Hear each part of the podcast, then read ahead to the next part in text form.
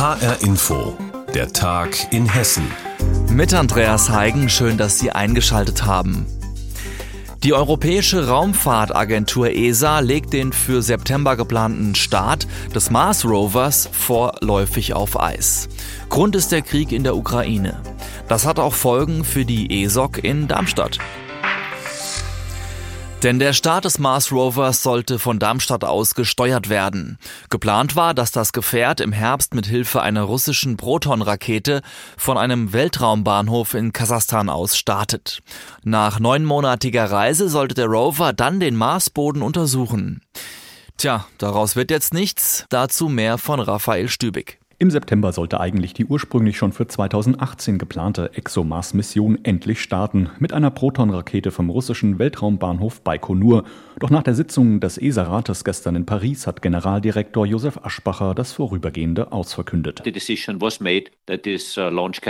die Entscheidung wurde getroffen, dass der Start aufgrund der momentanen Situation, speziell der Sanktionen unserer Mitgliedstaaten, einen Missionsstart im September praktisch, aber auch politisch unmöglich machen Bücher, auf ExoMars im September. Es ist eine Zeitenwende in der internationalen Raumfahrt. Seit 2005 haben Russen und Europäer gemeinsam an der ExoMars-Mission zur Erforschung der Marsoberfläche gearbeitet, wie zuvor auch schon bei anderen Weltraumprojekten.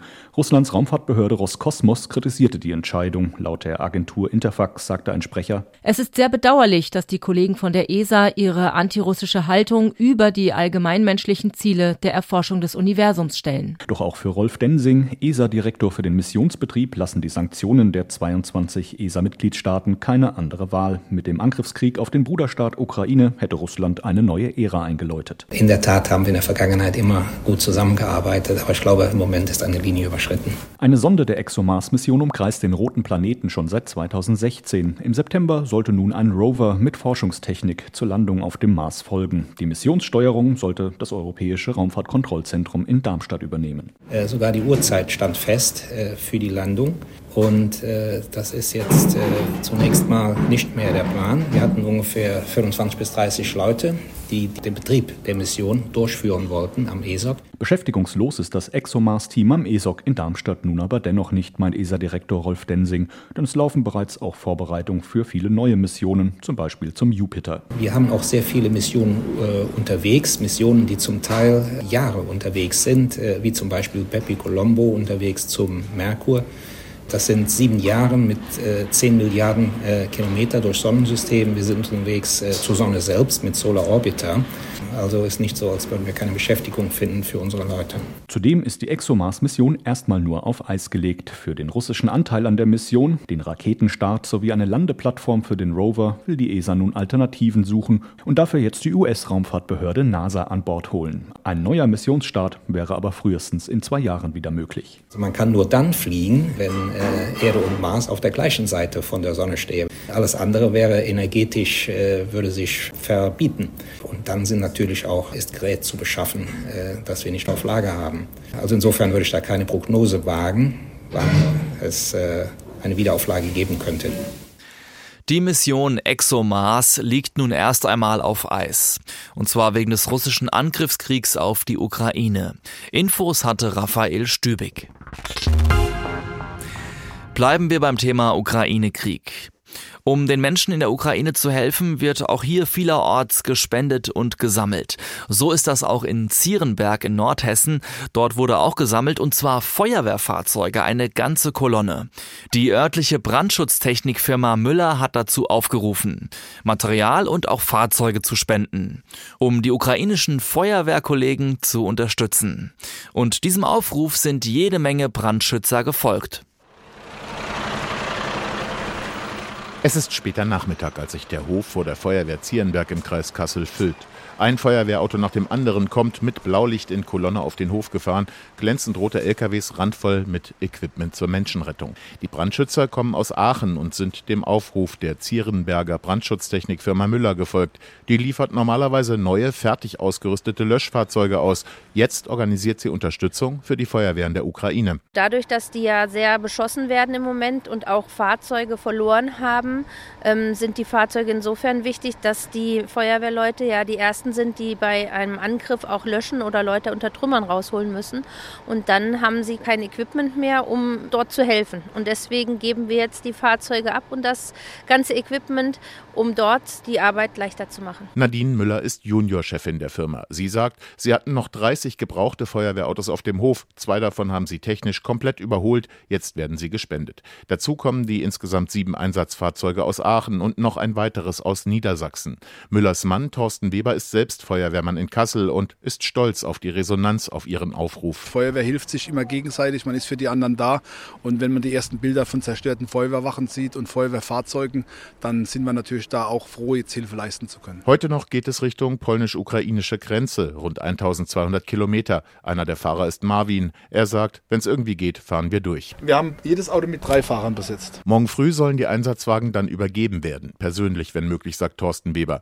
Seine Frau habe für die Aktion ihre Firma zwei Wochen lang mehr oder weniger lahmgelegt. Also es waren wirklich fast alle Mitarbeiter eingebunden. Es war wirklich nur hier der Notbetrieb, dass das Tagesgeschäft läuft und der Rest war alles auf Ukraine-Hilfe abgestimmt. Auch in Thüringen drüben in der Niederlassung, da ist das Gleiche. Da steht die Halle mittlerweile voll mit Hilfsgütern, die am Dienstag abgeholt wird. Auch da war komplett nur auf Ukraine ausgerichtet. Und warum?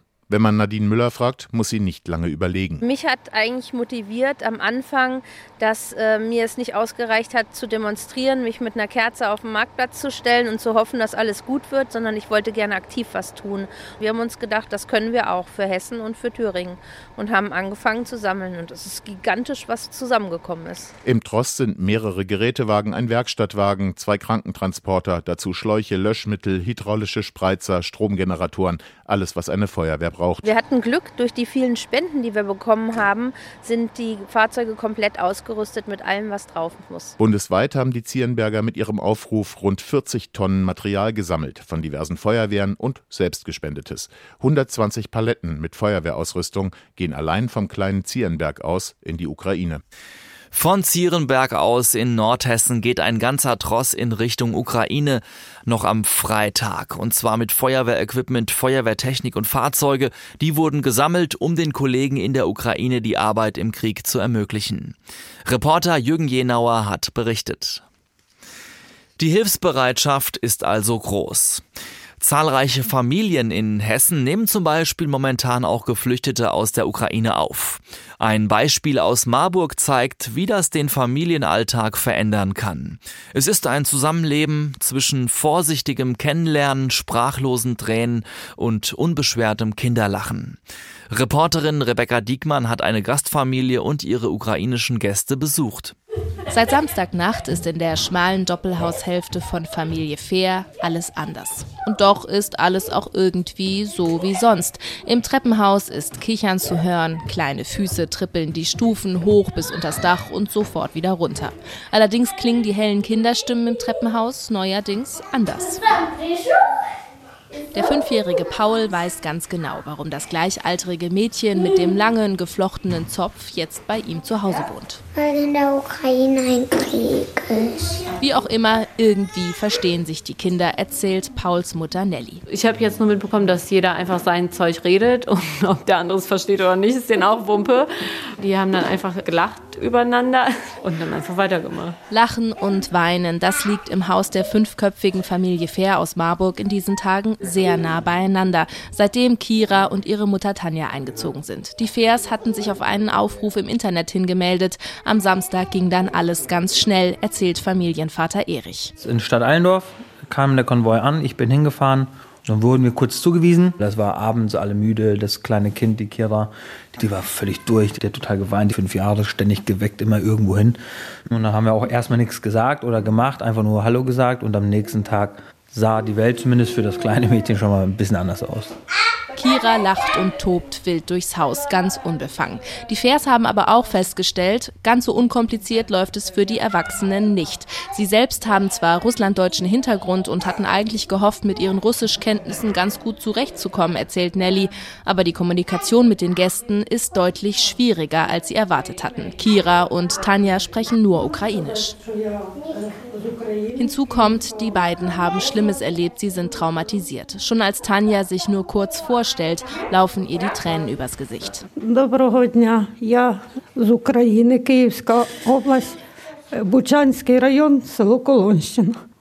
Viel wissen die Fairs bisher selbst nicht über ihre Gäste, außer dass sie aus einem Dorf bei Kiew kommen und Tanjas Mann und älterer Sohn noch vor Ort sind. Sie hat schon angefangen, immer wieder mal zu erzählen, aber dann war tatsächlich diese Kommunikationsbarriere einfach da. Also, dass ich sie nicht so gut verstehen konnte, außer dass ich dann da war einfach und sie irgendwie mal in den Arm genommen, aber mehr konnte ich dann auch nicht machen. Erich und Nelly Fair sind unkomplizierte und pragmatische Menschen. Lautstärke und improvisierte Lebensumstände stressen sie wenig, sagen sie. Trotzdem haben sie bereits für sich festgestellt, Gastfamilie sein, das fordert sie doch mehr heraus und ist deutlich weniger romantisch, als manche sich das vielleicht vorstellen. Das gehe vom Umgang mit Sprachbarrieren und traumatischen Erfahrungen bis hin zu ganz praktischen Fragen des Zusammenlebens, erzählen sie. Die Fairs versuchen nun ihren Gästen so gut wie möglich zu helfen und zu erklären, wie es nun für sie weitergeht, obwohl sie das selbst so gar nicht richtig wissen. Denn klar ist nur, als nächstes stehen erstmal Behördengänge an. Das finde ich jetzt nicht das Ding, die ganzen Behördengänge. Aber die Perspektive jetzt, was heißt das jetzt konkret? Da hat man dann irgendwann die Behördengänge abgeschlossen und dann? Eine Woche, fünf Wochen, drei Monate, sechs Monate, worauf kann man sich jetzt einstellen? Kommt jemand und sagt, hey, hier ist die Weitervermittlung nach XY, da kann uns halt keine Antwort geben. Ne? Die Notunterkunft wollen sie Kira und Tanja unbedingt ersparen. Aber wie lange sie Gastfamilie sein wollen, diese Entscheidung liegt momentan bei ihnen und die wird ihnen so bald wohl auch niemand abnehmen. Ukrainischen Geflüchteten ein Zuhause geben, sie unterstützen. Eine Familie aus Marburg tut das und Reporterin Rebecca Diekmann hat uns einen Einblick in ihren Alltag gegeben. Wer noch einmal Skifahren möchte, der muss sich beeilen in Hessen. In den hessischen Skigebieten endet nämlich die Saison. Da stehen alle Lifte dann still. Mein Kollege Michael Pörtner gibt uns noch mal einen Überblick, wo man noch fahren kann und zieht Bilanz. Letzte Chance also, sich in Willingen noch einmal auf die Bretter zu stellen, sagt die Sprecherin für das Skigebiet Marina Kiewig. Bis zum Wochenende sind noch der K1 äh, Sessellift, der Ritzhagen Sessellift und auch das Förderband am Ritzhagen geöffnet und damit ist dann aber auch Schluss bei uns in Willingen. Trotz der Corona-Einschränkungen zieht Willingen ein positives Fazit für die Saison.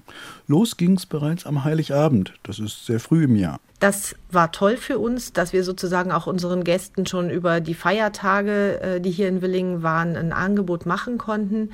An sich war die Saison äh, geprägt von den eher wechselhaften Temperaturen und auch, sagen wir mal, eingeschränkten Möglichkeiten der Beschneiung. Ähm, das Wetter war sozusagen unser Taktgeber. Der Naturschnee reichte nicht aus. Es musste viel mit Kunstschnee aus den Schneekanonen nachgeholfen werden. Erst nach Neujahr schneite es richtig. Mitte Januar öffneten alle Lifte im Skigebiet. Im Februar war es dann noch mal richtig kalt. Das brachte weitere Besucher nach Willingen. Auch auf der Wasserkuppe in der Rhön zieht Florian Heidmann ein positives Resümee. Mit 94 Betriebstagen war die Saison überdurchschnittlich gut. Vor allem jetzt zum Ende hin wurde auch das Wetter mal schöner. Im Januar, Februar hatten wir sehr viel Nebel, Nieselregen. Also es war schon eine drückende Stimmung, aber die Leute waren trotzdem froh, dass sie endlich wieder raus durften. Der Naturschnee reichte auch hier mit 20 cm Schneehöhe nicht aus. Dank Kunstschnee waren in Spitzenzeiten bis zu 60 cm möglich. Grund genug für die Betreiber, in weitere Beschneiungsanlagen zu investieren. Auf der Wasserkuppe wird ab Montag dann umgerüstet auf Sommerrodelbetrieb. Es gibt dann verschiedene Abbauarbeiten, also die Zäune müssen abgebaut werden, Pistenrandmarkierungen, die Schneekanonen weggeräumt werden. Und dann beginnen wir den Rhönbob, die Allwetterrodelbahn aufzubauen, sodass wir vielleicht schon Anfang April wieder in die Sommersaison starten können. Letztes Skiwochenende in Hessen, der Skibetrieb in Willingen und auf der Wasserkuppe geht zu Ende. Michael Pörtner hat uns informiert. Und das war der Tag in Hessen mit Andreas Heigen. Schauen Sie doch auch mal in die ARD Audiothek, da gibt's unter anderem auch diese Sendung als Podcast.